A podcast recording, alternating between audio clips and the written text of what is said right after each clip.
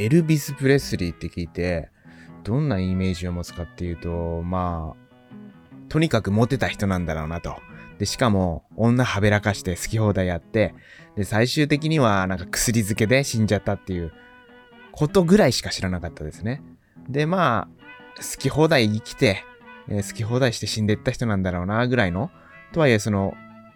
音楽史には歴史に残るようなことを成し遂げて、まあ、ロックンロールの祖っって言ってもいいけど、晩年はあんまりこう、太っちゃったりして、えー、自堕落な生活を送ったことによってダメになっていった人。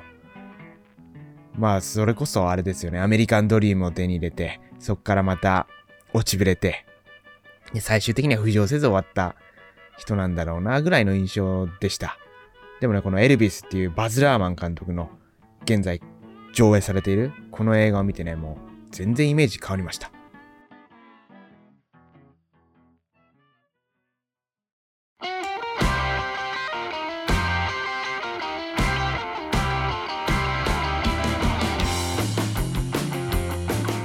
ということで今回はエルビス、バズ・ラーマン。バズ・ラーマンといえばね、華麗なるギャッツビーとかこれ見ましたよ。もう豪華絢爛でこう、バズ・ラーマンが描く映画って大体こう、きらびやかな。そしてきらびやかな人がどんどんこう、落ちぶれていくっていうのね、華麗なるギャッツビーとか、そういう映画だったんですけど、まあ、エルビスもね、そういうようなイメージを持ったんですよ。でもね、全然違うというか、そもそもエルビスのことを誤解していましたね。だいぶ誤解していた。だからクラスの人気者とかそういう人が実はお前そんな人気者なんだけどそういう暗い過去もあったんだねって言ってねこう人気者に嫉妬するような人生を自分なんかはね何だったら送ってきたような人間なんでそういう人間からするといやお前もこっち側じゃんっていうねこっち側とかでなんかね勝手に言ってあれなんだけど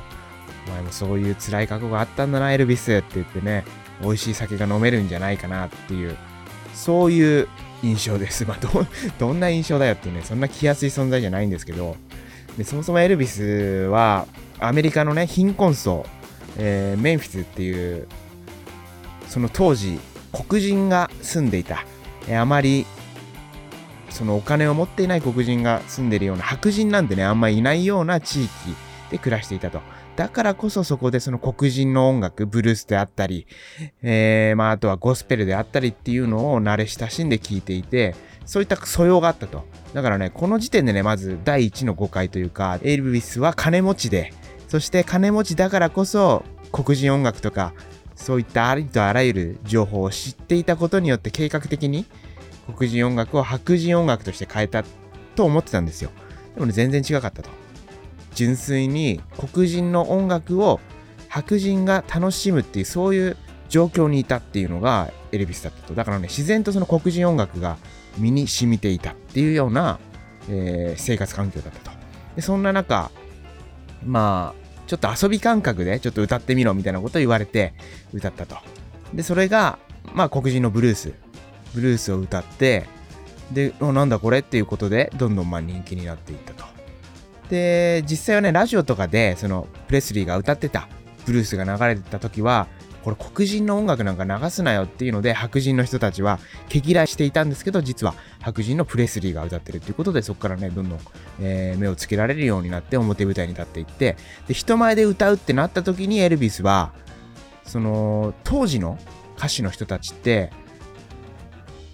とにかく突っ立って歌っていたっていうのが、えー、歌い方だったらしいんですよ。とはいえエルビスはそのゴスペルだとか黒人の音楽黒人のノリに親しみがあったんで歌うってなったらもう体を動かして体全体で感情表現をするっていうのがもう音楽だっていう感じで、まあ、そうしないと逆に歌えないっていうのでまあ自分の好きな音楽を体を使って、まあ、腰を振って、まあ、そういう感じで歌ったと、まあ、リズムに合わせて。そしたらそれを見ていた女性たちが大熱狂したと。で見たこともない歌い方。そしてその歌いながら踊り狂うというか腰を振ったりしてセクシーな歌い方をするっていうことでねどんどんどんどんそのある種狂信的に女性たちは、えー、もうねエクスタシーですよね。もうエルビスにエアーセックスをやられちゃったみたいな感じですかね。なんか気持ち悪いの言ってることがエアーセックスをなんかやられちゃったみたいな感じでどんどんどんどんこのエクスタシーを感じても行っちゃったんですよね。ヘブンですよヘブン。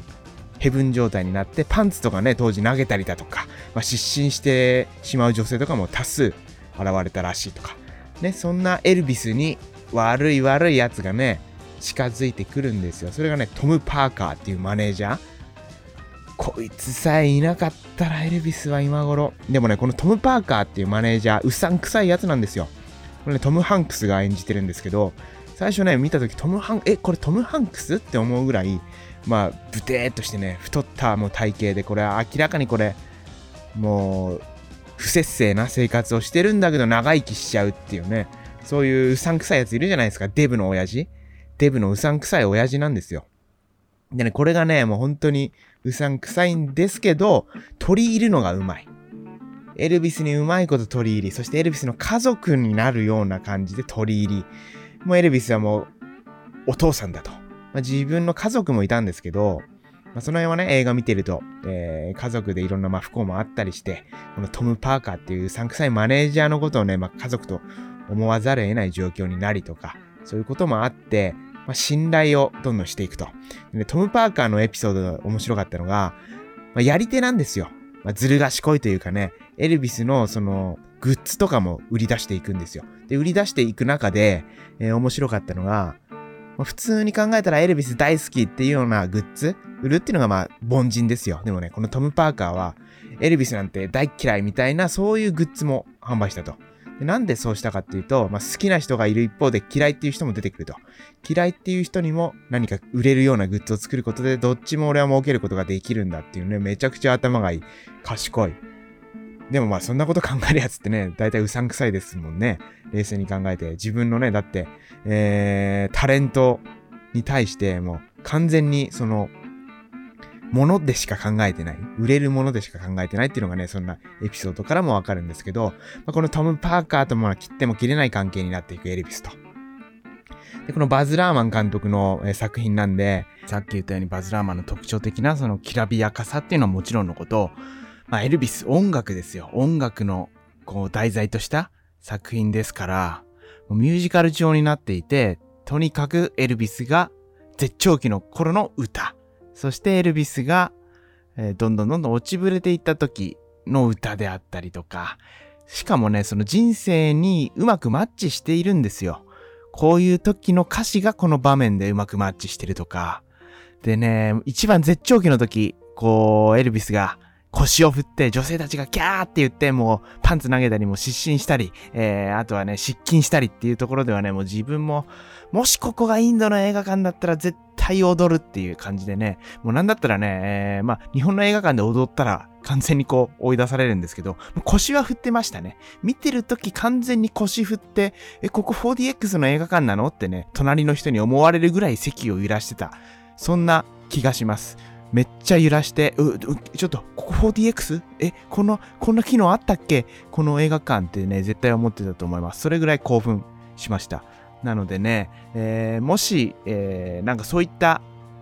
踊り狂って見れる状況なら絶対ね、そういう状況で見れば一番楽しめる映画であるとともに、やっぱりね、えー、このトム・パーカーっていうこの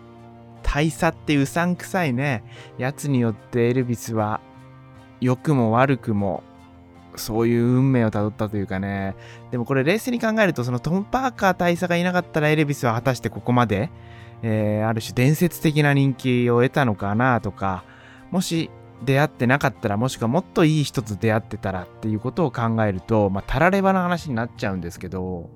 果たしてどういう世界線があったかってことをね、えー、思い描くと色々と感慨深いなと。だから、ある種毒親というか、今風の言葉で言うと毒親自分の親って、えー、切っても切れないじゃないですか。もう絶縁状態ってなってもね、心の片隅では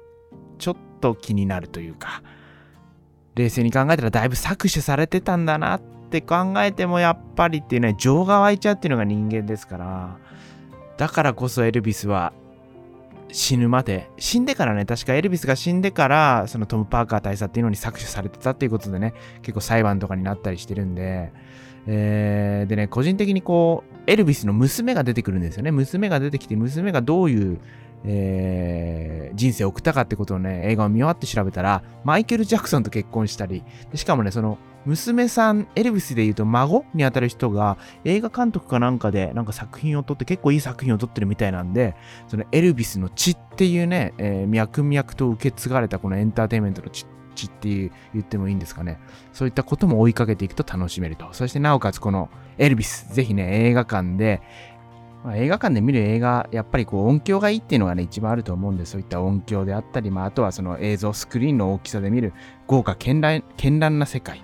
えー、とか、まあと個人的にはね、えー、あれですよ、クイーンの、